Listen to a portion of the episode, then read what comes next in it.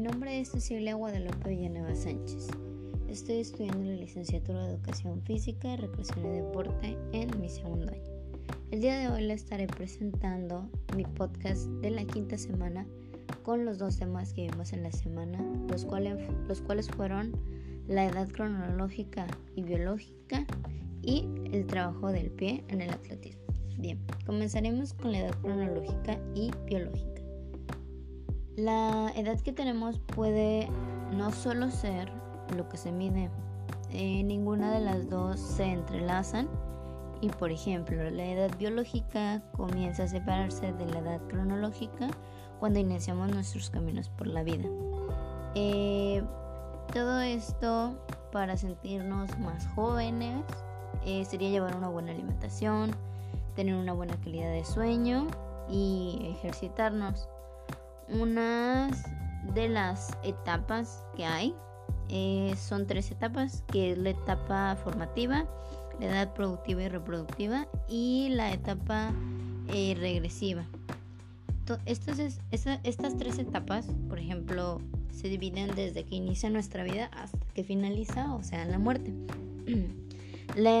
empezamos con la etapa formativa, que esta etapa empieza desde el nacimiento, la estimulación, cuando estamos obviamente dentro de la panza de mamá.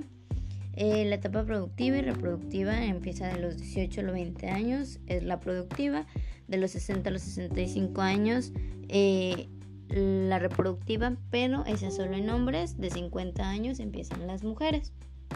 Y la última etapa es la etapa regresiva y esta comprende desde la finalidad de la etapa anterior hasta la muerte.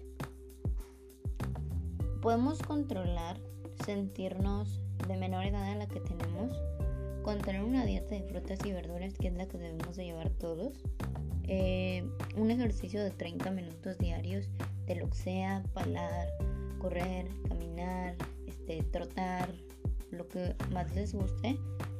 Eh, el estrés, debemos estar estables, ocupar nuestra mente para que no esté pensando en otras cosas que nos hacen daño y poder tener para no para desestresarnos pues bien. Por ejemplo, el ejercicio es muy buen este antidesestrés que nos funciona muchísimo a muchas personas y el sueño eh, estamos haciendo otras cosas, nos olvidamos de tener un buen sueño, a veces nos da insomnio o lo que sea y evitamos dormir nuestras 8 horas diarias o normalmente podrían ser 6 para que tengamos un buen descanso y eso nos haga ver un poco más jóvenes de lo que somos.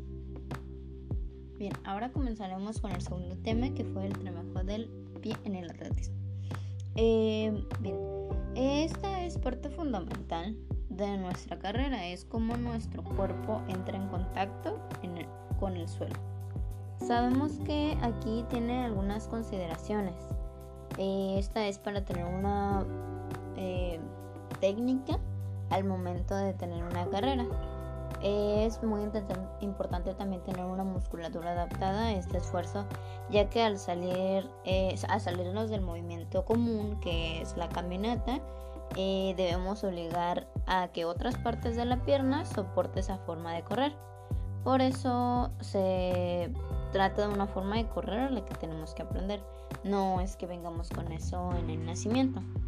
Eh, muchas veces hay niños o hasta bebés que utilizan zapatos ortopédicos que son especiales o les a, les ponen a hacer diferentes tipos de ejercicio para que su pie se vaya moldeando y al momento de cuando vayan a crecer o pasar a la adolescencia o ya empiecen una etapa ya mayor, este no les afecte o no les vayan a ocurrir ciertos problemas al momento de caminar o de correr. Eh, todo eso eh, se resuelve con tratamiento, este, con los zapatos ortopédicos, ejercicios, muchas veces utilizan rampitas y los hacen caminar como de puntitas para que su eh, plataforma del pie, muchas veces para que no esté plano.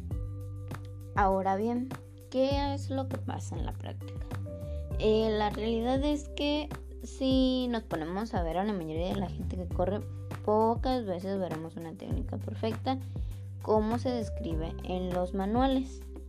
Y cuando la vemos se trata de corredores que están encabezados alguna carrera como hablamos en las Olimpiadas, cuando hacen de 100 metros o de diferentes eh, distancias que tienen que correr en una competencia.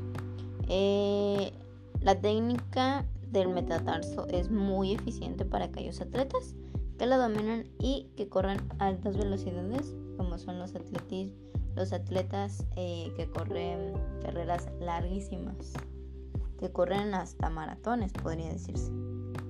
Y pues eso sería toda mi parte. Muchas gracias por escuchar y hasta luego.